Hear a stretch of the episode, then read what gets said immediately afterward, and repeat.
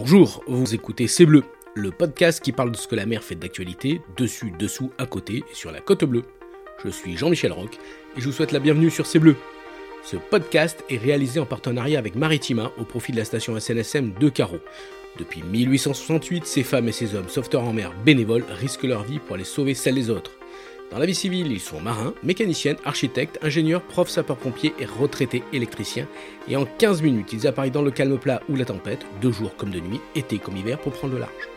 En 2024, une nouvelle page de la station va s'écrire avec l'arrivée d'un navire de sauvetage routurier de première catégorie. Mais avant son engagement opérationnel, la station SNSM de Carreau devra financer à elle seule 25% du prix total de ce bateau de sauvetage de nouvelle génération, soit 400 000 euros. Telle est la plus grande mission des sauveteurs en mer pour 2023. Alors soutenez-les en faisant un don sur le website station-carreau.snsm.org ou en venant les rencontrer sur le port de Carreau. En soutenant par vos dons les sauveteurs en mer de la station de Carreau, vous participez à écrire la grande histoire du sauvetage en Méditerranée et sur la côte bleue. Bonjour, bonjour à toutes et à tous. Avant de commencer euh, le premier podcast de la saison 3, je vous souhaite une bonne année 2023 au nom de tout l'équipage du CTT SNS 113 de la station SNSM de Carreau. J'espère que vous avez passé de bonnes fêtes de fin d'année, que la crèche était belle et que le Père Noël a pensé à vous. Je peux vous dire que les canotiers de notre canot tout temps ont pensé à vous puisqu'ils sont sortis en intervention le 25 et le 31 décembre. Encore une fois, ils ont remisé la bûche au frais pour enfiler leur gilet de sauvetage et partir en mer pour deux petites opérations masse maritime à service. C'est notre passion, c'est notre engagement. Pour commencer cette nouvelle année 2023, nous allons partager ce moment le temps d'un podcast avec le partenaire de double sauvetage de la SNSM, puisqu'ils se soutiennent l'un et l'autre et qu'ils sont nés la même année, en 1967. Il est celui qu'on ne voit pas, mais qui veille sur toutes les ondes VHF et sur les côtes de France. Il est la petite voix qui répond toujours aux marins en détresse, 24 heures sur 24, 7 jours sur 7, été comme hiver, les jours de tempête et de ciel bleu. Celui qu'on appelle, quand un danger survient en mer, le CROSS, le Centre régional opérationnel de surveillance et de sauvetage. Aujourd'hui, je suis reçu par Philippe Michaud, administrateur en chef des affaires maritimes et directeur du Cross Méditerranée. Bonjour Monsieur Philippe Michaud, merci de nous recevoir ici au Cross Méditerranée à la Garde, à côté de Toulon, dans un lieu fermé au grand public, véritable mission control center de toute la Méditerranée occidentale avec euh, toutes ces cartes devant nous. Merci de nous recevoir pour, euh, merci de recevoir les auditeurs de, de ce podcast et les auditeurs de Radio Maritima.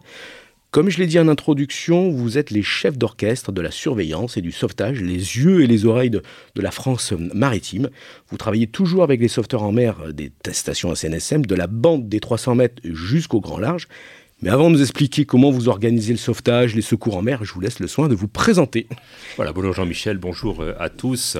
Euh, voilà, je suis, euh, je suis directeur du Cross Méditerranée depuis à peu près euh, 4 ans, en charge de ce centre opérationnel de l'État, en charge, hein, comme cela a été dit, de la coordination des, de la recherche et du sauvetage, de la veille déjà des fréquentes sécurités, et puis de, de, la, de la surveillance du trafic maritime dans cette zone particulière qu'est la Méditerranée. Alors nous sommes ici dans la rade de, Toulon. On a une vue fantastique sur tous les bateaux de guerre. Euh, vous dépendez des affaires maritimes et vous êtes un militaire. Alors j'ai un statut militaire effectivement, pour autant le centre dans lequel nous nous trouvons aujourd'hui est un centre civil qui relève du secrétariat d'État chargé de la mer. Euh, pour autant, l'ensemble du personnel qui travaille au sein de ce, de ce centre, à l'exception des techniciens et d'une secrétaire, euh, a un statut militaire. Ce sont des gens qui viennent des navires, qui viennent des sémaphores, qui, après cette affectation, après cette parenthèse dans leur carrière, retourneront dans leurs unités respectives. Ils connaissent bien la mer, donc. Alors ils connaissent la mer, effectivement. Ils ont une... Euh, j'allais dire, il voit, voit la mer qui de son sémaphore, qui de son, de son navire, donc tout son expérience maritime, mais qui n'est pas nécessairement la même. Notre travail, lorsqu'il, lorsque chacun arrive ici, euh, c'est d'assurer une mise à niveau de l'ensemble du personnel et de faire d'un marin lambda un crossman. Et vous, alors, votre, votre carrière, qu'est-ce que vous avez, où vous avez navigué? Qu'est-ce que vous avez fait? Racontez tout.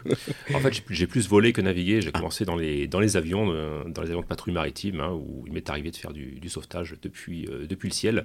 Euh, et puis, j'ai, euh, à la fin des années, euh, des années 90, hein, j'ai changé de corps, j'ai intégré les, les, affaires maritimes et je n'ai servi jusque-là pratiquement qu'en crosse, euh, depuis le, le Pas-de-Calais jusqu'à la, jusqu'à la, la le de la Bretagne, du Finistère, en passant par la Méditerranée, avec une petite parenthèse toutefois à terre. Hein. J'ai travaillé 4 ans sur le centre spatial de Toulouse, toujours dans le domaine opérationnel, puisque je gérais les, les balises COSPAS-LARSA, donc les balises de détresse utilisant le satellite. C'est ce que vous allez nous expliquer durant ce, podcast.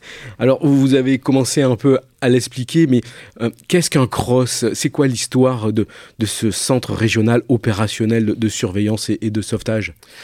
Alors les, crosses sont nés euh, à la fin des années 60. Euh, pourquoi? Parce que auparavant les gens de mer étaient sauvés par les gens de mer depuis la mer, et puis il a fallu changer de, changer de logique euh, à cette époque-là. la plaisance se développe à la faveur de la, de la, réduction du coût de production des navires, on passe au coq plastique peu à peu. finalement tout ça se démocratise, et on s'est rendu compte assez vite que le système qui préexistait ne permettait plus de faire face à l'évolution de l'accidentologie. en quelques années, on est passé de, quelques centaines d'opérations à 500, 600, et puis très vite à 1000 et davantage. Donc il a fallu créer des structures permanentes en charge de la veille des fréquences sécurité. On est en 1967 en Bretagne, on est en 1968 ici à, Toulon en Méditerranée. Euh, on crée avec quelques pionniers, avec les moyens du bord, des VHF récupérés ici ou là, un blocos ici pour le, le centre de la garde, une structure permanente en charge de la veille des fréquences de sécurité et en charge surtout d'apporter la réponse à la sécurité civile adéquate. Euh, et, vous, et, vous, êtes vous êtes né la même année que les, que les SNSM, puisque avant il y avait des SNSM, les, les sauveteurs hospitaliers bretons et la Société centrale de sauvetage, et en 1967 tout a été mutualisé, y compris vous, quoi. C'est ça, quoi. Absolument. On a fêté nos, 50 ans en même temps il y a quelques, quelques, années. C'est exact. Alors, les crosses, euh, il y en a de partout en France, euh, ainsi que dans les dom-toms. Est-ce que vous pouvez nous expliquer un peu le. c'est un véritable échiquier. Hein. On pose les stations de la CNSM euh, par rapport à la sécurité, au danger qu'il y a, mais les crosses, c'est exactement la même chose. Alors, c'est la même chose. Il faut savoir que l'ensemble des mers et océans du globe sont, sont découpés en zones de responsabilité. Chaque pays euh, ayant un littoral euh, est responsable d'une zone hein, pour la, recherche et sauvetage. On appelle ça des SRR, Search and Rescue Region. Euh, pour la France, pour la partie métropolitaine, la zone de responsabilité a été découpée en cinq sous-zones. Mhm. trois, trois sous-zones en Manche, avec pour chacune d'entre elles un, rail de navigation, hein, les dispositifs de séparation de trafic, Ouessant, Casquet et Pas-de-Calais. Puisque, puisque la zone est une des zones des plus euh, parcouru au monde par, par tous les, les super-tankers, les ports conteneurs, etc., Absolument. Hein. on est sur, euh, avec les, des détroits comme Malacca, on est le, Pas-de-Calais sur un des détroits les plus fréquentés au monde. Je crois qu'on est le, deuxième ou le troisième détroit. Euh, et puis on a créé des zones un peu plus grandes, Golfe de Gascogne et Méditerranée, pour ces zones, j'allais dire un peu plus touristiques peut-être. en tout cas, ces zones dans lesquelles la, partie, la partie sauvetage est un peu plus, un peu plus marquée. Puisqu'en termes de, statistiques, hein, on fait à peu près deux fois et demi à trois fois ce que font les, centres de, Manche. On va les citer, hein, le, cross Griné, qui part de la frontière belge au cap d'Antifer et qui est aussi une spécialité puisqu'il s'occupe de l'international. On va y revenir un peu plus euh, euh, en détail après. Le cross Jobourg, hein, à la pointe du Cotentin, du cap d'Antifer au Mont-Saint-Michel. Le cross Corsen, qui est face à la mer d'Iroise, face à la sortie du Goulet de Brest. Du Mont-Saint-Michel à la pointe Penmark. Le, le cross d'Etel, qui est au Ria d'Etel. Lui, c'est la pointe de Penmark à la frontière espagnole. Ah, et après, il y a le Crossmed, la garde. Alors, tous ont une spécificité, je te disais. L'international pour le, cross greené, c'est quoi exactement? Alors, l'international, c'est euh, une fonction qui consiste à assurer le, le rôle de de point focal, de point d'entrée. C'est-à-dire que euh, tout pays dans le monde qui a euh, une question à, poser à un centre opérationnel français en charge du sauvetage en mer euh, passera par Griné. Il appelle Griné, Il appelle Griné. À l'inverse, toute alerte que nous pourrions recevoir concernant une autre zone passera par Griné.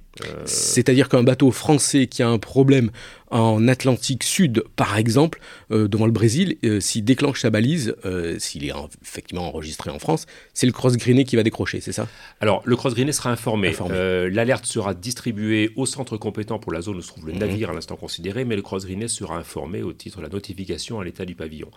Euh, le cross suivra l'affaire. Il ira, il ira s'enquérir auprès du centre qui, gère l'opération euh, bah, de l'évolution de la situation et puis du, sauvetage des personnes. Il pourra fournir des données aussi hein, relatives aux personnes, relatives aux navires, etc. Donc aider finalement le centre compétent dans son travail d'enquête. et puis, et puis s'il n'y a pas de centre compétent, ou en tout cas si le centre n'est pas, euh, diligent, le cross pourra éventuellement se substituer euh, au, service en question. Alors ça, ce sont les crosses qui sont en métropole, mais il y a nos amis euh, d'outre-mer, cross anti-Guyane, hein, qui est basé à Fort-de-France, en Martinique, le cross de la Réunion, donc sur l'île de la Réunion, océan Indien, et puis ensuite il y a Tahiti et Nouméa. Alors Tahiti, le Pacifique, comme son nom l'indique, c'est immense. C'est un, GRCC, un Joint Rescue Coordination Center, puisque là, euh, il est hors de question d'envoyer un bateau à Tahiti, euh, il faut aller vite et on, utilise plutôt un moyen aéronautique, c'est ça? Alors, la notion de Joint Rescue Coordination Center est liée au fait que le centre va être compétent à la fois pour les alertes aéronautiques eh et, maritimes, mmh. ce qui n'est pas notre cas ici. Hein. Ici, les alertes aéronautiques sont gérées par, euh, par nos collègues de l'armée de l'air, hein, basés, basés à Lyon, ce qui n'empêche on va travailler conjointement dès lors mhm. qu'un avion s'abîme en mer. Euh, mais pour la Terre, en tout cas, nous ne sommes pas compétents hein, pour les avions. Euh, à l'inverse, nos collègues d'outre-mer, des JRCC, eux, sont compétents à terre également si, un, si un avion s'abîme. Donc ils vont travailler avec les préfectures, les cas échéants. D'accord. Et puis ensuite, le, le MRCC de Nouméa. Et voilà, c'est le dernier. C'est le dernier, effectivement. Donc des structures qui sont un petit peu plus petites, avec un peu moins d'activité, mais une activité qui, qui, peut être plus complexe, puisque les zones, sont, les zones sont grandes les moyens sont un peu moins nombreux. On salue Émilie Bourgeois, qui fait partie toujours de l'équipage de la station de Carreau, mais qui est actuellement euh, euh, en travail à Nouméa et qui a joint la station SNSM de Nouméa. Bon vent à toi, euh, Émilie, pour ces quelques années avant de revenir ici à Carreau. Alors, l'émission des crosses, c'est quoi exactement? On sait qu'il y a du Search and Rescue, il y a beaucoup de termes anglais, mais du Maritime Assistance Service, du la sûreté, le sauvetage, la surveillance, la pollution. Qu'est-ce que exactement, quels sont les, différents chapitres de vos euh, travaux, si on peut le dire comme ça? Alors, euh, la mission historique du CROSS, euh, c'est la mission recherche et sauvetage en mer. C'est-à-dire qu'au niveau international, l'acronyme CROSS ne signifie pas grand-chose pour nos mhm. collègues étrangers. On parle d'un MRCC, Maritime Rescue Coordination Center. Euh, donc, c'est cette fonction qui, pour nous, consiste à assurer la veille des fréquences de sécurité, la réception des alertes, l'enrichissement des données reçues, parce que Parfois, les données sont assez ténues. Euh, et puis après, ben, apporter la réponse, c'est-à-dire mobiliser des moyens, donner un mandat à chaque moyen, superviser l'action euh, de chaque moyen, on appelle ça le contrôle tactique. Et puis enfin, ben, récupérer les gens, sauver, apporter la réponse, rendre compte aux autorités, notamment à celles qui ont mis les moyens à disposition. Euh, ça, c'est la mission. Donc, ça, peut couvrir du sauvetage, de l'assistance au, navire. Hein, euh, la différence entre les deux résidents dans le, risque couru par les personnes, sauvetage, personne en danger, le danger, de mort, euh, assistance, on est en panne, point. Et puis, le risque pour intervenir après coup, mais en tout cas, dans un premier temps, on considère qu'il n'y a pas de risque imminent. ça, c'est la mission. Quand, le téléphone sonne, nous, à la station, quand on met SAR, on sait qu'il faut se dépêcher, alors que quand on est Maritime Assistance Service sur le, le téléphone, quand on reçoit notre alerte, on sait qu'on a le temps de s'organiser, d'attendre un plongeur s'il faut, voilà. Mais quand voilà la différence entre le, search and rescue, on sait qu'il y a euh, danger de mort et il faut euh, vraiment appareiller et on appareille très très vite dans ces cas-là. Et le Maritime Assistance Service, on a le temps de s'organiser, de, prévoir euh, le convoyage s'il faut du, bateau, du voilier en, panne. Voilà, tout à fait. Et la difficulté pour nous, parfois, c'est de faire la part des choses entre mhm. ce qui relève de l'assistance, ce qui relève du sauvetage, puisque euh, ben, mer, par définition, on n'est pas, on n'est pas, on n'est pas sur la route. Sur la route, on se gare, on se met de côté et j'allais dire on est en sécurité ou à peu près. Euh, en mer, une situation peut se dégrader assez vite. Euh, et puis encore faut-il que le, que le requérant soit capable d'apprécier objectivement le risque qu'il court. Hein. Parfois, c'est il nous arrive d'inviter de, les, les requérants à s'inquiéter un peu euh, parce qu'ils sont très près des rochers et, qu'ils ne se rendent pas compte que le courant les, porte vers les rochers. Voilà, donc là c'est la, mission hein, pour laquelle on est, on, est, on, est, on, est, on est le plus connu. Après, il y a les missions un peu plus discrètes, les missions de, de, l'ombre si je puis dire. La seconde c'est la mission surveillance de navigation, hein, mhm. vous, avez évoqué ça. Euh, ça recouvre plusieurs aspects. Euh, d'une part, un rôle, de, un rôle de, de masse, alors cette fois-ci c'est pas la même chose que pour, le, que pour la mission SACMAR. Euh, ce rôle de masse c'est un rôle d'interface, c'est une appellation internationale, hein. euh, mhm. interface finalement entre un navire qui en mer euh, connaît une situation anormale et l'autorité maritime. Un exemple, qu'est-ce qu'une situation anormale en mer? Ça peut être une avarie. Alors je parle de navires de commerce, hein, de navires de, grande taille, une avarie de propulsion, une avarie euh, d'appareil à gouverner, un problème de stabilité, un problème de désarrimage de cargaison. Euh, il va y avoir une situation euh, qui va être nécessaire de suivre, une situation qui peut évoluer défavorablement, et notre rôle va être de, de, de recevoir l'alerte, d'évaluer le danger à court terme, à moyen terme et à long mhm. terme pour mhm. Le navire. Euh, et, comment va, évoluer ce danger? Bah, D'une part, euh, il va évoluer avec euh, comment dire, l'état, euh, la, la, la, la, mer, hein, la mer, hein, l'état de la, de, la mer, la météo. Euh, évidemment, si un bateau de commerce a un problème de, propulsion et s'il y a calme plat comme aujourd'hui, il aura le temps peut-être de réparer ses machines, mais s'il y a tempête, c'est vrai que le danger n'est pas le même. Absolument, le danger n'est pas du tout le même. et puis, et puis, un navire qui est sans propulsion, c'est un bouchon. Donc, c'est un navire qui très vite peut connaître des problèmes de désarrimage de cargaison, donc des problèmes de stabilité. on a vu déjà des navires prendre 45 degrés de gîte euh, consécutivement à une avarie parce que la cargaison s'est désarrimée à l'intérieur tout bonnement. Donc notre rôle vraiment c'est d'apprécier ça en lien toujours avec le bord, euh, d'imaginer ce qui peut arriver, toujours imaginer le pire de manière à ne jamais être surpris. Anticiper, voilà. Anticiper. Euh, c'est le maître mot, hein, on le retrouvera souvent en crosse. informer l'autorité maritime de manière à pouvoir mettre en place ou à tout le moins euh, prévoir la, les mesures à prendre de manière à éviter que la situation ne se, ne se dégrade. Tout ce qui commence en mer finit à terre. Et eh oui.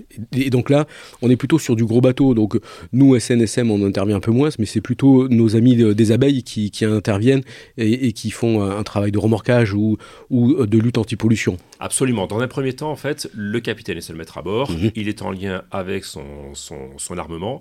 Euh, l'idée, c'est euh, lui demander ce qu'il compte faire. Et puis, très vite, s'il s'avère que le navire n'est pas en état de réparer ou si on a de tout lieu de croire euh, qu'il ne pourra pas réparer dans les temps ou rétablir la situation dans les temps, eh bien, euh, il y aura appareillage d'un remorqueur euh, de haute mer qui se rendra au contact. Le préfet maritime va suivre la situation euh, minute par minute, par minute hein, finalement, et à un moment donné pourra, ce qui n'existait pas à l'époque du naufrage de la Bocadise en 1978, il pourra mettre en demeure le capitaine du navire de prendre les mesures permettant de mettre un terme au risque qu'il représente pour l'environnement et donc à ce moment-là, c'est vous qui prenez la main, quoi, grosso modo, euh, par rapport aux, autres acteurs qui sont sur zone, hein, notamment les abeilles, mais c'est vous qui décidez euh, avec le préfet maritime. Hein, on tape du poing sur la table et on dit maintenant, c'est maintenant. quoi. C'est exactement ça. En fait, c'est le préfet maritime qui va décider de la mise en place d'une opération d'assistance à navire en difficulté, mhm. une opération ANED.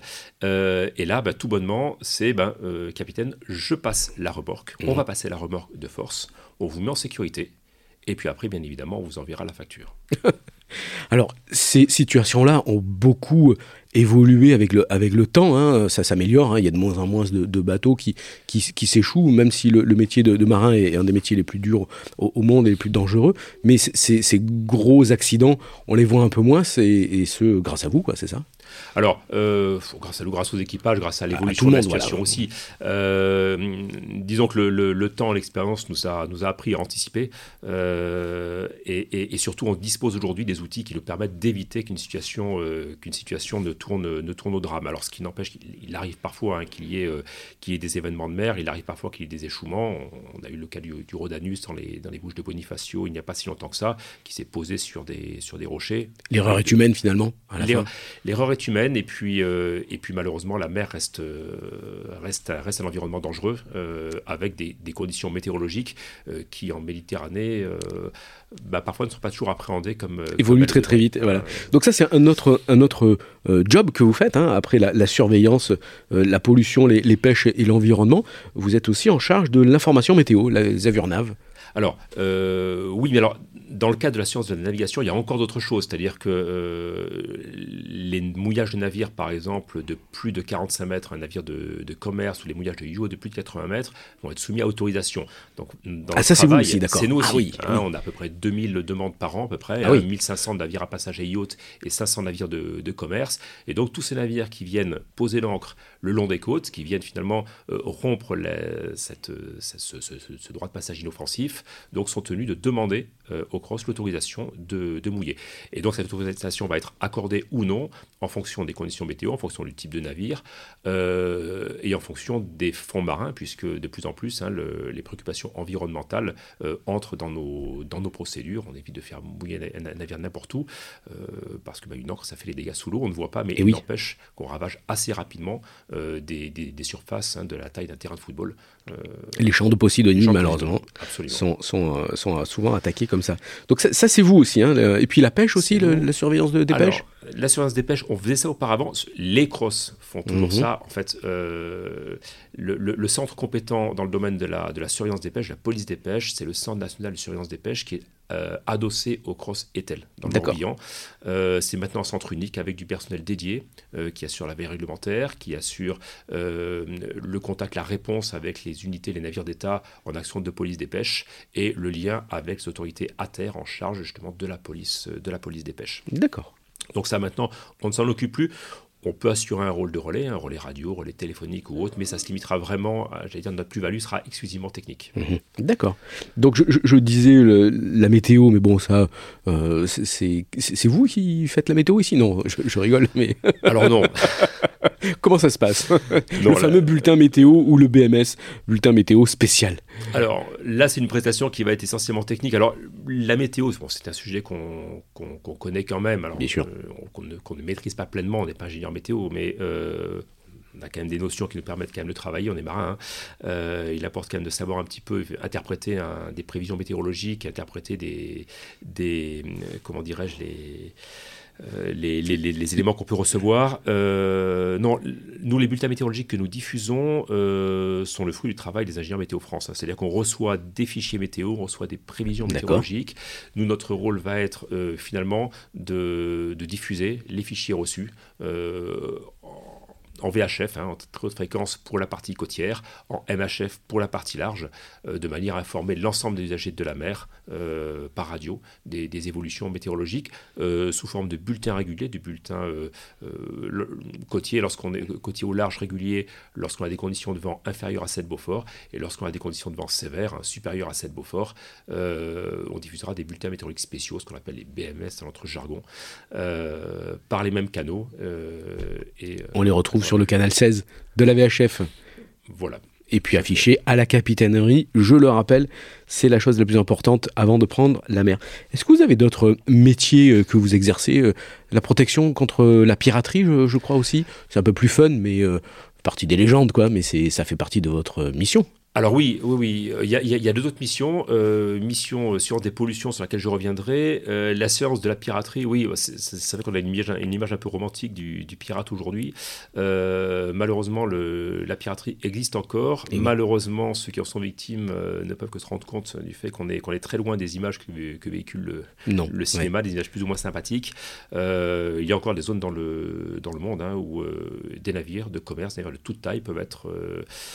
on pense au au golfe d'Aden, on pense au golfe de Guinée, on pense aux Caraïbes aussi. Euh. Caraïbes, Malacca. Voilà. Euh, donc des, des, des, zones du globe où effectivement des petites embarcations peuvent venir en contact d'embarcations plus, plus importantes, être prises d'assaut, euh, comme ça se faisait au 17e, 18e, par des personnes armées et déterminées, avec l'intention effectivement d'obtenir soit des rançons, soit, des, soit de mettre, mettre la main sur la, cargaison. La, cargaison ou sur les, les biens présents, présents à bord. Donc ça existe encore aujourd'hui. Nous, notre rôle ne va pas être un rôle de, lutte, parce que là, on est sur une partie, euh, la partie intervention, hein, c'est une mhm. partie guerrière qui pour, laquelle nous ne sommes pas compétents, mais en revanche, nous serons les messagers là encore, c'est-à-dire que ça va être à nous d'assurer le, lien entre les autorités compétentes pour l'intervention euh, et puis le navire en difficulté. D'accord. Et, vous me parliez de la pollution, la lutte pour la, pollution qui, est d'actualité, hein, mais bon, c'est quelque chose qui existe depuis euh, la, Moco, la Mococadix, le Torrey Canyon, ce, ces graves accidents euh, pétroliers, mais, depuis, c'est d'autres pollutions aussi, tout, ça a évolué? Alors tout ça a évolué. Euh, la pollution, déjà, la bonne nouvelle, c'est qu'il y en a de moins en moins en mer. C'est-à-dire que bon, j'y vois moins une, prise de conscience écologique qu'une peur du gendarme. Euh, voilà, on était il y a quelques années des chiffres qui se comptaient, à, qui se comptaient en centaines. alors attention, quand je parle de pollution, je parle de signalement hein, déjà. Mhm. Donc c'est comme pour le comme pour le reste, il y a de la fausse alerte. Hein. Printemps, le printemps génère des, émissions de pollen qu'on retrouve en mer et qui se concentrent parfois, donnant l'illusion qu'on a une pollution. ça peut être des phénomènes de, de, ce qu'on appelle les blooms phytoplanctoniques, hein, donc le, le, plancton qui à un moment donné va remonter en surface et va, va, va colorer l'eau, va créer un, phénomène de mousse ou autre, ou ça peut être des concentrations de, de, de, de hein, de, petits, de petits organismes marins. ça, ce sont les fausses, les fausses alertes. Après, on a des alertes réelles, alors qui vont être captées par satellite. Hein. Mhm. On a des systèmes satellitaires qui, qui, scannent finalement la, surface de l'eau, qui mesurent la rugosité et, et, qui finalement sur une zone donnée vont essayer de détecter les zones où le plan d'eau est plus plat, plus lisse, hein, ce, qui peut ce qui peut correspondre à des zones polluées euh, par un produit huileux tout comme correspondre à des phénomènes naturels, hein, comme des phénomènes de thermocline ou des, des phénomènes de vent locaux. Donc ça, euh, notre, notre, pardon, où les alertes peuvent être également transmises par les aéronefs, hein, euh, par des moyens d'État, par des, par des navires de commerce même qui peuvent signaler passer à mhm. côté d'une nappe. Notre rôle ensuite va être, nous, d'essayer euh, de, vérifier la, la, réalité de cette pollution-là, l'ampleur de la pollution, le cas échéant, et puis essayer de confondre, si possible, un pollueur. Euh, et pour ça, donc, il nous faudra des agents rapidité euh, pour pouvoir dire voilà, on a, on a, un navire qui correspond. Nous, on va faire des recherches ici avec nos systèmes radar, nos systèmes de, surveillance de la navigation. Euh, et si on a des navires suspects, eh bien, on en tiendra compte et on relaiera les informations aux autorités au tribunal en charge, voilà, notamment hein, parquet de Marseille, mais également si on n'a pas de, de, de de flagrant délit, de suspicion de flagrant délit de rejet illicite, euh, ça pourrait être un simple signalement euh, à des services en charge du contrôle par état du port euh, qui pourront monter à bord et essayer de, vérifier quelques éléments permettant de confondre ou en tout cas de, sensibiliser, le, sensibiliser le bord. Les pollutions aujourd'hui, on n'est plus sur ce qu'on pouvait connaître, les, les, les, gros crashs de bateaux. Voilà, Les, plus, les plus âgés, les aînés des auditeurs de cette émission-là souviendront sans doute hein, des, des taches de goudron qu'on pouvait ramener des plages euh, dans les années 70. Ça, aujourd'hui, ça n'existe quasiment plus, sauf accident, heureusement. Euh, en revanche, effectivement, on aura bah, de, de l'irrigation, euh, c'est aspect arc-en-ciel à la surface de l'eau. bon, il faut savoir qu'avec un, avec un petit verre à liqueur, on, on, irise, on irise quelques centaines de mètres carrés. Hein. Donc ça peut être spectaculaire. Pour autant, vu la température des en Méditerranée avec le brassage, ça se dissipe assez, assez rapidement. Mais ça arrive, hein, euh, malheureusement, un petit problème technique, euh, en faisant le plein, euh, une petite fuite sur un presse et tout, que sais-je, on peut, on peut très vite avoir des pollutions. Donc nous, en fait, dans les chiffres que je donne, on a eu 224 détections cette année. Là-dedans, on a à peu près la moitié de fausses alertes. et sur le reste, la plupart, 90%, c'était du mineur. C'était la des, des, des, pollutions ridicules. Donc ça servait à rien d'envoyer de, gros moyens juste... Dans ces cas-là, il n'y a pas de lutte. Dans ces cas-là, dans ces cas-là de toute façon, naturellement. on vérifie quelques heures après que ça s'est dissipé et, de fait, ça se, dissipe en quelques, en quelques heures, voire parfois l'été quand la mer est chaude, en, beaucoup moins de temps que ça. Mais néanmoins, dès qu'on a une pollution, je disais tout à l'heure que tout ce qui commence en mer finit à terre. Quand la pollution est proche du littoral, on informera l'ensemble des autorités euh, intéressées, de manière à pouvoir prendre, si nécessaire, des, mesures conservatoires, interdiction de baignade, interdiction des consommations des produits de la mer, euh, que sais-je. Alors on le voit, les, métiers euh, du cross sont, très variés, mais vous avez quels moyens Les moyens visuels, on en parlait tout à l'heure des, radars, etc., et, les moyens d'intervention sur en mer, hein, tout simplement. C'est quoi Vous êtes les yeux et les oreilles, je, le disais, de, de, de la France maritime, mais quels moyens vous avez? Les sémaphores, par exemple? Alors, euh, outre les moyens à notre disposition, nous ici, on a une très belle vue sur la rade de Toulon, pour ceux qui connaissent, euh, mais finalement, la rade de Toulon, c'est un, un, confetti dans notre zone de. Et oui, puisque vous surveillez toute la Méditerranée occidentale. Absolument. Si on ne devait sauver que les gens qu'on voit, on ne ah saurait bah. pas grand monde parce que. ça va pas loin. Il pas grand chose devant. Euh, non, en revanche, on va. Bah, nos yeux, ça va être déjà les, navires sur zone, puisque bah, notamment l'été, l'été, la zone est, la zone est sillonnée de, de, de, centaines, voire de milliers de navires de, plaisance et de, de commerce, d'avions, d'hélicoptères, etc. Donc, nombre d'alertes viendront euh, des navires sur zone, déjà des intéressés, des requérants eux-mêmes, mais de, de, témoins, nombreux témoins. Ça va être les témoins à terre également, les promeneurs, hein, les personnes euh, voyant de leur balcon euh, ce qu'ils pensent être un signal de détresse. On a encore beaucoup de fausses alertes, mais, mais peu importe, euh, il vaut mieux qu'on nous prévienne pour rien plutôt que de passer à côté de quelque chose. et puis, eh bien, d'autres services de l'État permanents que sont les sémaphores. Alors, les sémaphores, on n'a pas de, lien hiérarchique. Hein. Les sémaphores sont des partenaires comme les hélicoptères, comme les navires ou autres, mais ce sont des, des partenaires qui, qui qui finalement surveille un, une, visuellement, hein, visuellement, On avait fait un très beau reportage, un très beau podcast sur le sémaphore de la couronne avec qui nous sommes en partenariat évidemment premier, premium. Mm. voilà, donc les sémaphores, eux, ont une vision euh, avec euh, des grosses jumelles et puis avec tous les autres systèmes, euh, les radars, les VHF, etc., etc.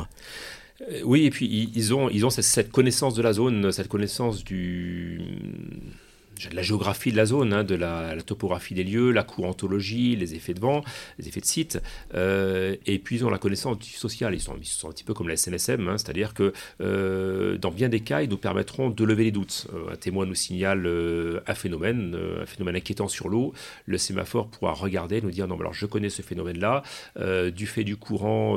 alors, en Méditerranée, on n'a pas de, on n'a pas de phénomène de marée ou, si peu, donc on n'a pas ces, ces, courants de marée, mais en Bretagne, il arrive assez fréquemment qu'un sémaphore nous, nous, disent bah oui, on, a, on, a, on est en coefficient de, de Vivzo, euh, le courant est fort, on peut avoir cette impression-là. Je vois la zone, effectivement, non, c'est un rocher affleurant qui donne, euh, qui crée un sillage et ça n'est pas un navire, ça n'est pas. Euh, bon, je, je, je, je, dis ça, c'est un exemple. mais ça, voilà, ça, sent, ça sent l'anecdote, ça. Ça, ça, sent l'anecdote. Donc, ensuite, vous intervenez avec qui Les affaires maritimes, nous, SNSM, les pompiers, la gendarmerie maritime, vous travaillez avec, avec tout le monde sur, sur l'eau, c'est ça? Alors, on fait feu de tout absolument. Euh, on va travailler avec les, déjà les navires sur zone, encore une mhm. fois. Hein. la première chose qu'on fait quand on reçoit une alerte, c'est, informer les navires sur zone sous mhm. la forme d'un message Mayday Relais, sous la forme d'un message Pan-Pan. Euh, l'idée étant donc de sensibiliser les navires sur zone et d'obtenir euh, ben, d'eux qu'ils se déroutent autant que faire se peut pour porter assistance, pour, pour, pour, pour, nous communiquer les premiers éléments, pour assurer que sais-je. Hein. Euh, donc les, les, sur zone, mais ensuite on fera appel, oui, aux moyens euh, de la SNSM. 50% à peu près des interventions hein, euh, impliquent des moyens de la SNSM, mais également l'ensemble des moyens d'État, qu'il s'agisse de moyens nautiques, de moyens aériens ou terrestres. Moyens aériens, ça va être les hélicoptères ou avions de la Marine nationale, de la gendarmerie, de mhm. la sécurité civile, de la douane. Tout ce qui vole. Par exemple, tout ce qui vole, hein, absolument. les moyens nautiques bah, ça va être les. La même chose à peu près. la même chose à peu près, avec, euh, mais jusqu'à jusqu'à les moyens légers, les moyens des SDIS, hein, les petits moyens pompiers hein, qui, peuvent, euh, qui peuvent intervenir en mer et jouer un rôle, euh, un rôle primordial, jusqu'à des moyens comme le Charles de Gaulle ou autre, hein, dans la mesure où le navire est sur zone, on ne le fera pas pareil évidemment, mais dans la mesure où il est sur zone, il peut jouer un rôle déterminant aussi.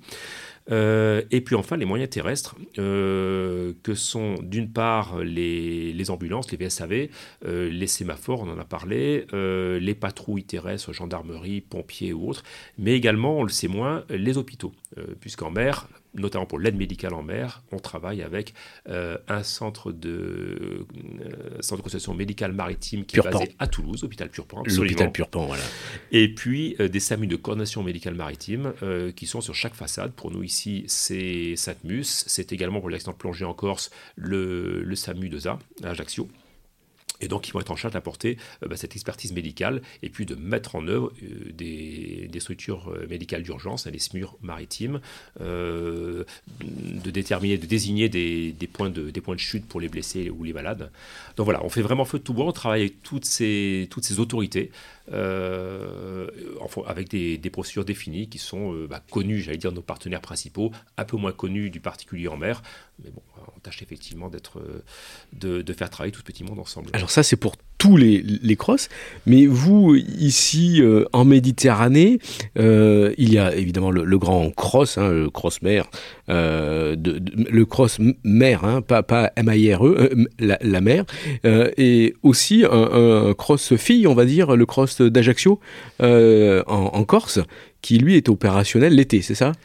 C'est comme ça que vous, euh, partagez la, zone, on va dire. Alors, pas exactement. En fait, euh, en fait on a effectivement cette notion de, Auparavant, on parlait de, de, centre principal et de centre secondaire. Euh, cette notion de centre secondaire ne me plaît pas trop parce qu'elle ne reflète pas exactement la réalité. En fait, le CrossMed en Corse est armé toute l'année, 365 jours par an. la différence par rapport à nous, c'est que nous, nous sommes opérationnels 24 heures sur 24. D'accord. Alors que le centre de Corse est opérationnel en journée seulement. Et quand dis en journée, c'est en fonction de créneaux horaires qui vont évoluer selon qu'on est en hiver ou en été. En été, on est sur des amplitudes maximales, 8h, 23h. L'hiver, en revanche, il se passe quand même beaucoup moins de choses. et, l'armement se fera un peu plus tard, 9h jusqu'à 17-18h le soir. Euh, mais la notion mère-fille euh, diffère en ce sens que euh, la chaîne opérationnelle multimission est la même. C'est-à-dire que le, le, Crossman encore, c'est autonome dans la veille, dans la coordination, dans les prises de décision, dans le contrôle tactique des moyens et dans les comptes rendus. L'état-major est ici sur le mhm. continent. il y a un petit état-major détaché en Corse, mais j'allais dire, ils gèrent leurs opérations indépendamment et dans la mesure où on est sur du, courant, voire du courant plus, on en entend parler que lorsqu'on fait les, relèves, les relèves en commun. D'accord. Et, la journée type dans, ici au CrossMed, euh, la garde, c'est quoi exactement euh, pour vous? Ben en fait, c'est assez proche de ce qu'on peut faire sur un, sur un navire. Euh, d'ailleurs, on a coutume de dire qu'on est un navire euh, à quai, mais en opération 24 heures sur 24. Avec un équipage? Avec un équipage, absolument. D'ailleurs, les, termes sont les mêmes. Hein. On est vraiment sur des termes, des termes marines, des, j'allais dire des termes marines, des codes marines aussi. Euh, la journée type, alors, euh, on va retrouver comme, à bord, hein, en parallèle, une vie opérationnelle, une vie administrative et organique, hein, puisque la partie opérationnelle, c'est ce qu'on voit quand on visite. c'est les personnes qui sont devant les consoles, qui vont tourner. On a, une équipe de car qui, vient ici pour 48 heures, qui, repart ensuite, enfin, qui va enchaîner ensuite sur des, tâches organiques et sur du repos, euh, et puis des, gens qui sont là pour travailler, pour euh, donc l'équipe opérationnelle, je n'y reviens pas, hein, c'est la veille, c'est la coordination des moyens, etc. Ce sont des personnes qui vont euh, pendant ces 48 heures tourner, assurer des quarts de 4 heures, hein, deux quarts de 4 heures dans la journée et deux périodes de renfort de 4 heures également. Euh, il y a toujours du monde à la passerelle. Il y a toujours du monde à la passerelle, jour et nuit. Des équipes qui vont être plus ou moins, euh, plus ou moins étoffées hein, selon l'heure de la journée, selon la saison aussi, hein, puisque euh, l'activité en haute saison peut être pratiquement dix fois l'activité en basse saison. On va y revenir après. Revenir, sachant qu'il y a aussi l'organisation hors sec en parallèle, c'est encore autre chose. Et puis en parallèle, donc on a des personnes qui vont travailler euh, euh, à la formation, puisque bien il y a un travail de formation, un effort de formation qui est permanent ici, formation initiale, mais également formation continue. Il y a ce qu'on appelle le rétexte, le retour d'expérience, c'est-à-dire que euh, tout ce qu'on fait ici est, comment dirais-je, analysé ensuite. Alors, enfin, faut que ça, faut que ça ait un intérêt, mais une opération, j'allais dire, euh, un peu dimensionnante, un, petit peu extraordinaire, va être analysée. On en tire les leçons. On en tire des leçons. L'idée, c'est, quand on fait des erreurs, ne jamais les, reproduire. Et l'idée, c'est ce que quelques personnes ont connu un jour en opération, le partager à tous de manière à ce que tout le monde en profite.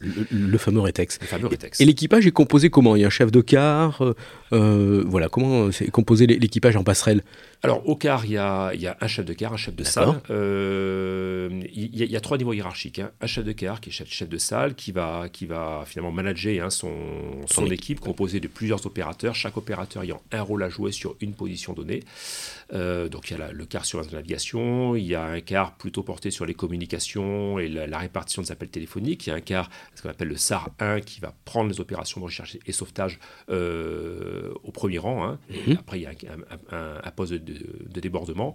Et puis l'été, ben, il y a d'autres quarts qu'on va mettre en place parce qu'il va falloir faire face au flux d'opérations euh, importants, voire, voire à des phénomènes de case saturation qui peuvent intervenir ponctuellement dans la journée. Alors l'été, comment ça Voilà, l'activité de, sauvetage, on, l'a bien compris, est, bien plus euh, nombreuses, hein, euh, beaucoup plus d'opérations de sauvetage euh, l'été. Comment ça, se passe? Comment vous organisez? Quel est le, job Comment vous faites? Les, chiffres hein, Vous allez nous donner tout ça alors l'été, on va, on va dimensionner l'écart en fonction des, besoins. J'évoquais tout à l'heure le fait qu'on a des personnes en poste et des personnes de renfort. Toute personne qui quitte le car passe de renfort il arrive qu'on fasse appel au renfort l'été euh, parce qu'on a eu ponctuellement un phénomène particulier. Euh, on a, en tous les cas, dans la, dans la journée, des équipes qu'on va étoffer sur des créneaux précis. Pour nous, les créneaux, c'est 10h, midi, midi et demi. Mmh. Premier créneau, premier, premier, premier pic d'activité.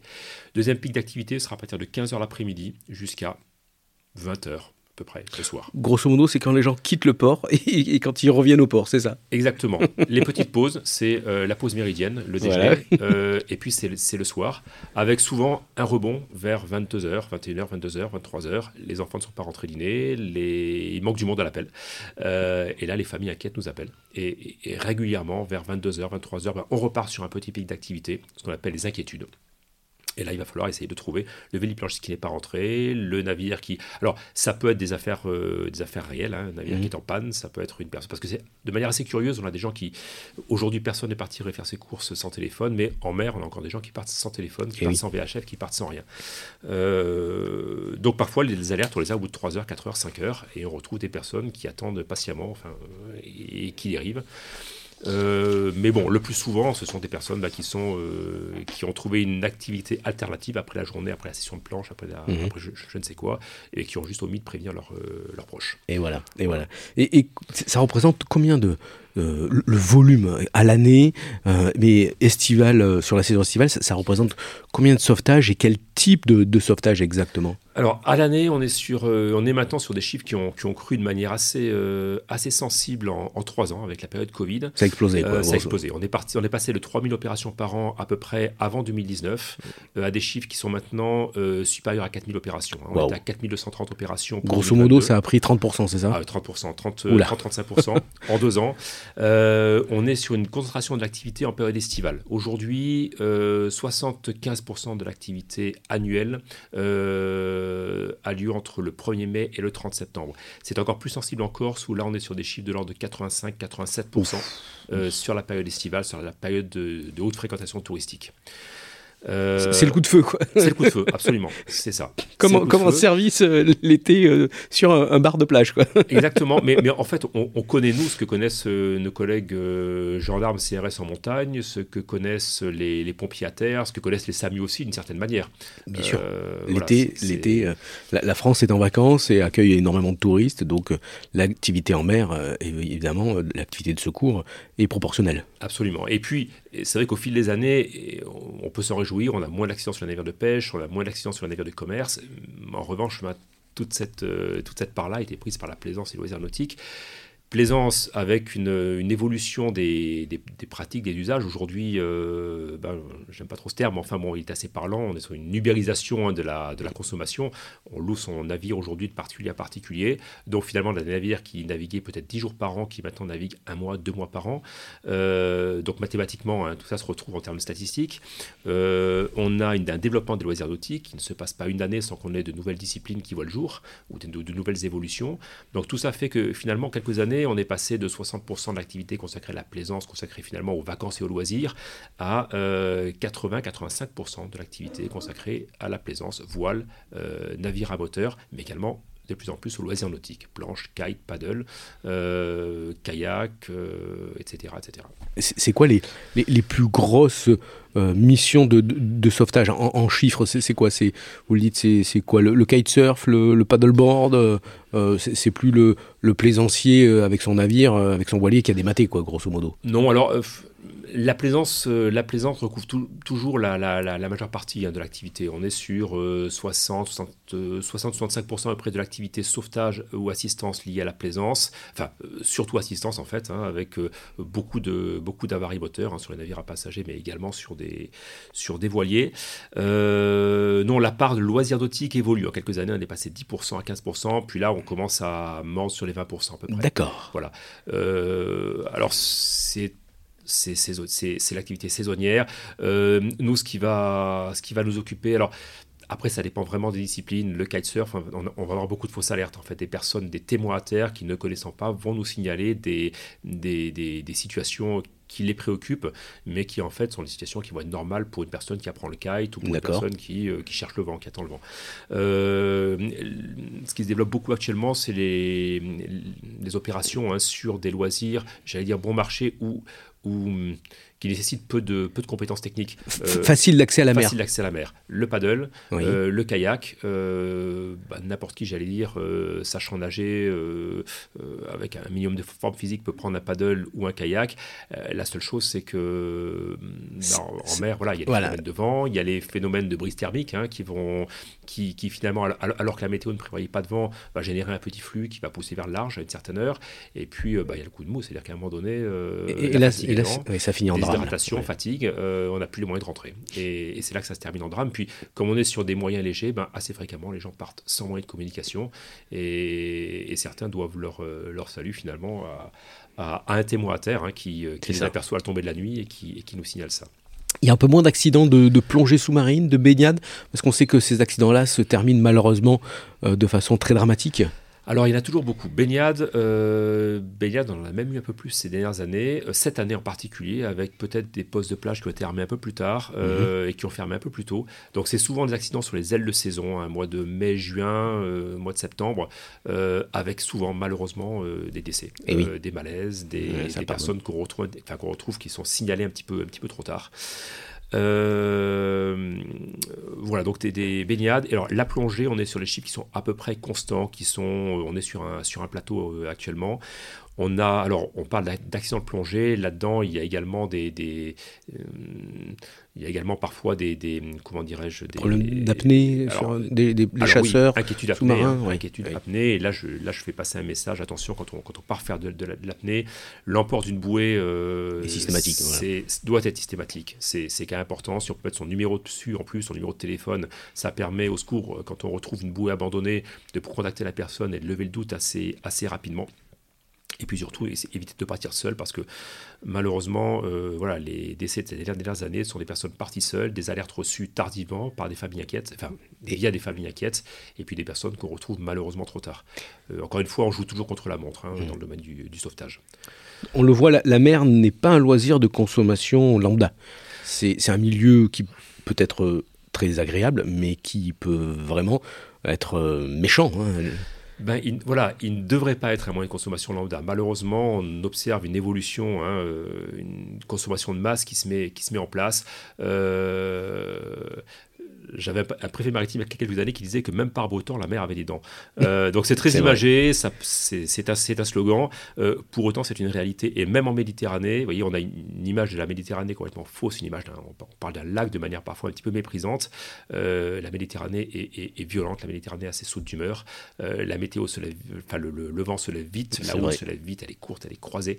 C'est une mer qui est, qui est, qui est difficile, c'est une mer qui ne pardonne pas à ceux qui la, qui l'abordent à la légère. Euh, donc la, mer doit être abordée avec humilité.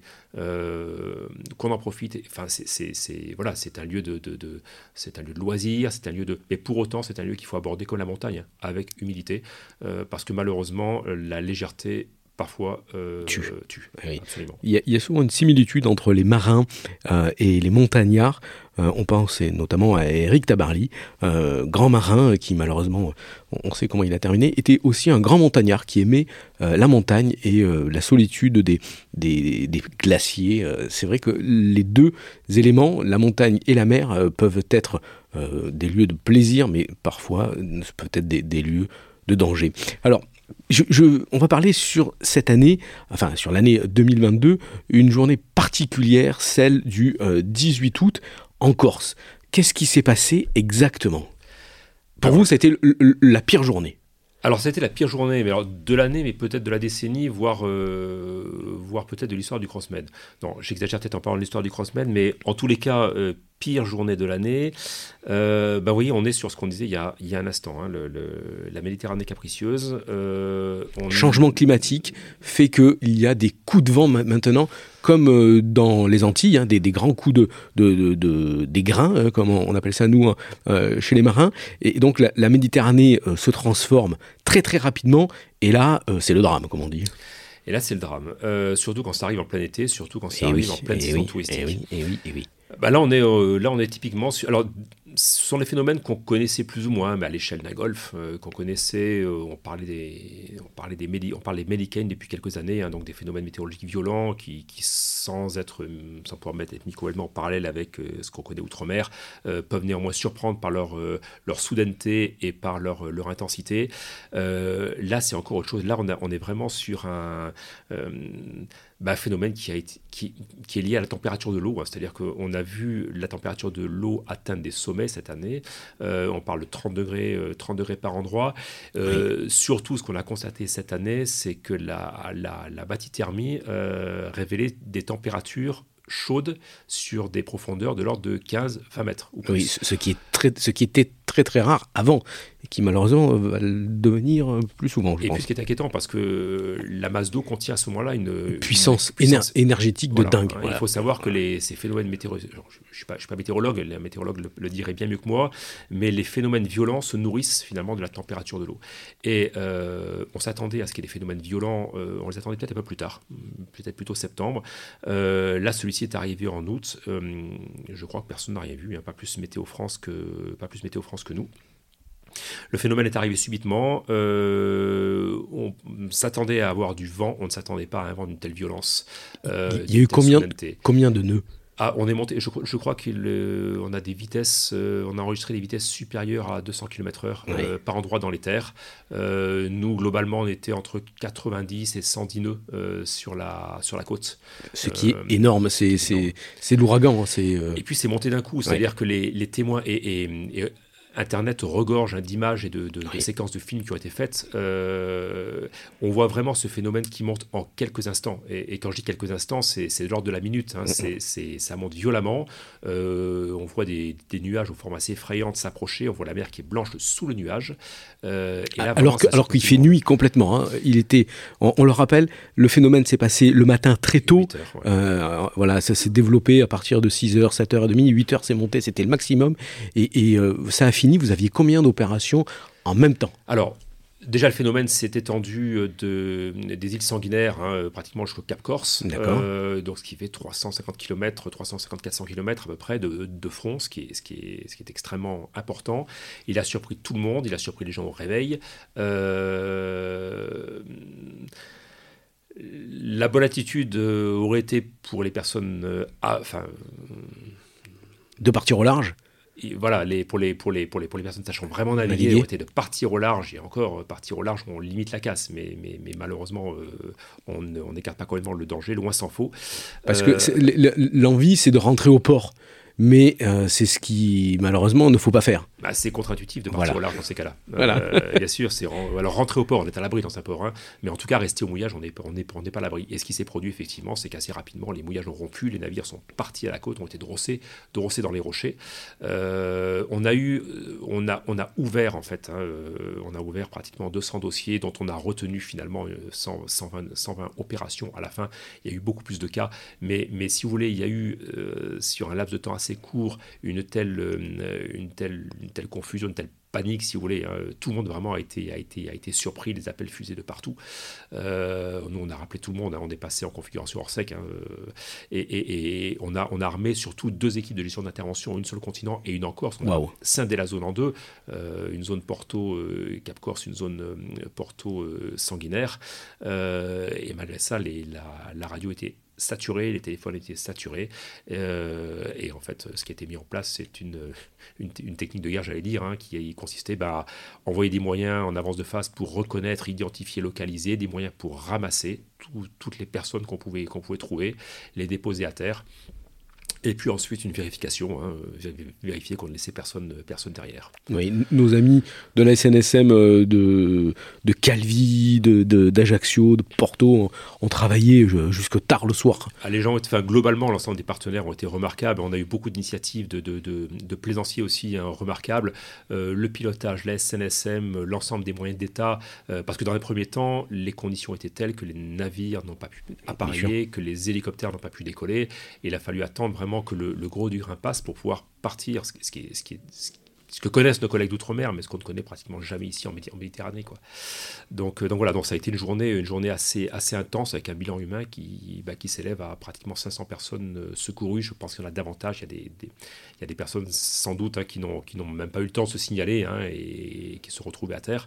C'est euh, 200 bateaux qui ont coulé, c'est ça en en, ou qui se sont mis à, Alors, sur, la, sur les plages, qui ont été drossés euh... Ouais, moi je suis sur des chiffres d'une centaine de navires. D'accord. Une centaine de navires drossés, des navires de. de alors pour les, pour les principaux, hein, des, des navires de, entre, entre 8 et, 8 et 15-20 mètres. Hein, pour les, belles voilà, unités déjà. Belles unités, tous ont été retirés aujourd'hui, mais beaucoup d'unités, d'unités récentes, euh, enfin des navires qui avaient, qui, avaient, qui avaient tout pour faire un bon, un bon mouillage, mais les conditions étaient telles que bah, un mouillage ne tient pas. Et, et le bilan humain, malheureusement, a été. On est sur 500 personnes à peu près après. Euh, enfin, quand, on a enregistré, hein, encore une fois, mhm. je, pense qu'il y a eu davantage secouru, de, voilà, mais en, tout cas secouru et euh, blessé. On est sur une quinzaine de blessés à peu près, euh, et on est sur malheureusement deux décédés, un marin pêcheur du côté de Girolat et un et une kayakiste de l'autre côté pour le coup sur la côte sur la côte est qui est, qui est tombée de son kayak qui n'a jamais réussi à remonter. Est-ce que c'est, euh, est-ce que vous pensez que les phénomènes météo comme ça seront l'évolution euh, du, secours en mer euh, sur lequel vous allez devoir vous adapter et, évoluer alors, comment vous voyez le futur? Je ne suis pas expert météo, mais, mais, mais, effectivement, pour les échanges qu'on a pu avoir avec les, avec les sachants, il, il, faut le, enfin, on le craint et en tous les cas, il faut s'y préparer il faut s'y préparer. Euh, voilà, c'est arrivé une fois, ça, peut revenir. Ça peut revenir, effectivement. On a vu ce que c'était, on a tiré le, le, bilan, le, fameux rétex hein, de mhm. ce qui s'est passé, euh, et il faut maintenant qu'on se prépare à affronter ce genre de situation à l'avenir. L'avenir pour vous, euh, vous allez rentrer dans une période de travaux pour agrandir le, le CrossMed ici. Euh, le cross sera encore euh, plus beau, plus opérationnel, c'est ça? Alors oui, hein, on est dans le rétexte aussi. Hein. on se rend compte aujourd'hui que bah, l'activité augmente. Il faut pousser les murs. Pousser un peu les murs, absolument. Aujourd'hui, la ressource humaine, sur de courtes périodes, on est capable de faire face avec le renfort. On peut rappeler du monde à domicile, ce qui est passé en Corse d'ailleurs hein, le, 18 août. ce qui nous manque maintenant, c'est ça, c'est les, les, les, les, postes de travail. c'est la capacité à gérer une crise en parallèle de la, vie courante, parce que euh, là encore, Méditerranée, on a parlé des phénomènes météo, mais euh, on a des navires à passagers qui, évoluent, peut-être de plus en plus, un nombre de, de fréquentation de croisiéristes qui croît d'année en année, euh, même si on a eu une petite période particulière avec le, le Covid.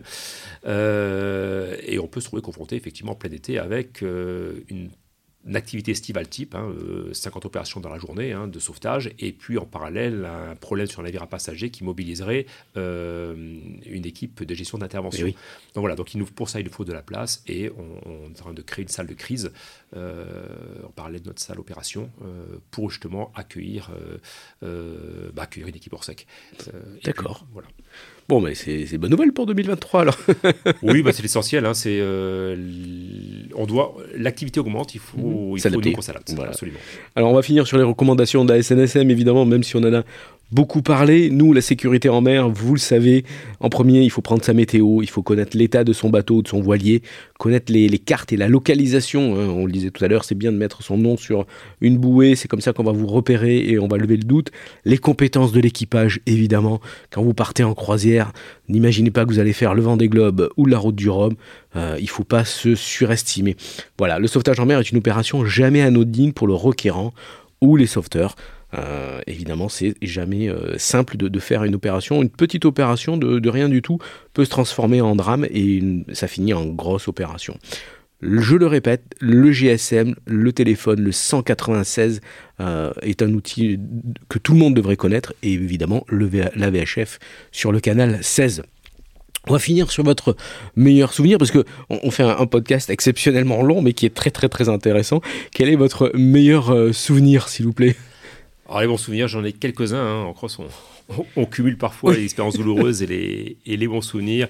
Euh, s'il faut en choisir un, je pense que je partirais sur une opération qui a eu lieu en 2011. Euh, été 2011, fin août, on est sur, euh, bah, encore une fois, un caprice de la Méditerranée, retour de Corse, fin de 7 août, je crois, 2011. Euh, un voilier assez conséquent, 18 mètres, hein, qui, rentre de, qui rentre de Calvi de mémoire euh, pour gagner, euh, gagner le Var, la côte, côte varoise, qui est pris par, dans le gros temps. Hein, on a force 10 entre, entre Corse et continent. Ça commence à secouer. lors d'une manœuvre, un homme à la mer, trois personnes à bord. et puis, on est à équidistance entre Corse et continent quasiment. Peu de moyens parce que pour le coup, on est au-delà de la, du rayon d'action de la, de la SNSM. Et on est sur une opération qui a été conduite par un hélicoptère, un yacht un navire de commerce. Euh, voilà, et l'alerte arrive. Malheureusement, au moment où l'homme tombe à la mer, le navire n'est pas en portée radio. Le navire donc se tente deux opérations Boutakov pour récupérer le, skipper, n'y arrive pas. Et là, le, un jeune garçon de 10 ans dit à son grand-père, skipper, on fait route terre parce qu'il n'y a que comme ça qu'on pourra joindre les, joindre les secours. Le navire a fait route terre, une heure après, une heure, une heure et demie après, on a l'alerte, ce qui, ce qui est tard dans une mmh. mer déchaînée. On lance les moyens, en espérant retrouver la personne, mais en même temps en se préparant malheureusement au pire. et puis bah, au bout d'une heure, la personne est retrouvée quasi miraculeusement parce qu'il faut savoir que quand on tombe à la mer, selon comment on est habillé, on est quasiment invisible. La personne est retrouvée, retrouvée vivante, euh, récupérée. On se rend compte à ce moment-là, en débriefant l'opération, qui vraiment, c'est, ce jour-là, il y, avait, il y avait une bonne étoile sur cette, miracle. cette personne-là, un petit miracle. Et on a rencontré quelques mois après euh, la personne qui est venue au cross euh, offrir le champagne à l'équipe du cross. Bravo. Avec ses enfants, avec le jeune garçon qui avait poussé son grand-père à faire route terre. Et bon, voilà, on a les poils qui restent sur les bras dans ces cas-là. C'est des belles opérations, ça fait de très très beaux souvenirs. Ça. On met des visages sur les, sur les victimes. C'est pas souvent le cas ici, mais quand on arrive à mettre un visage sur une victime, bah, voilà, on dit aux équipes bah, voilà, vous savez pourquoi vous êtes levés ce matin-là. Voilà, on arrive au terme de, de, de, ce premier podcast de la saison 3 de l'année 2023. Je tenais vraiment à le réaliser avec vous, avec le cross, car sans aucun doute, vous êtes l'organe essentiel de la surveillance et du sauvetage en mer auquel on ne pense pas toujours en premier et qui mérite le coup de projecteur en ce début d'année. Philippe Michaud, merci beaucoup d'avoir euh, partagé avec nous euh, ben, votre passion pour la mer, la surveillance et, le sauvetage. Ce début d'année, on, reçoit toujours quelques étrennes, alors n'oubliez pas d'aller soutenir avec Radio et TV Maritima les sauveteurs en mer avec vos dons sur le site station-caro.snsm.org. La boutique en ligne de la SNSM est toujours ouverte, hein. le site c'est laboutique.snsm.org, la collection automne-hiver est toujours en ligne. Vous pouvez venir nous rencontrer à Carreau tous les samedis matins, on est à côté du marché aux poissons, c'est facile à nous repérer, on pourra visiter notre bon vieux cet été SNS 073.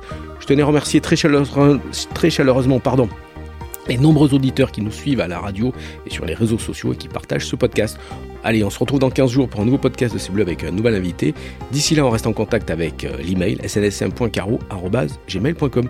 Monsieur le directeur du, du, Cross Méditerranée, merci encore. Merci pour ce temps partagé avec nous. Je vous souhaite pour cette année 2023 bon vent et bonne mer. Merci Jean-Michel. Et puis, bah, écoutez, tous mes voeux à, l'ensemble des, auditeurs. Merci. À tous et à tous. Merci beaucoup, monsieur Michaud. Bonne fin de journée. Au revoir. Merci.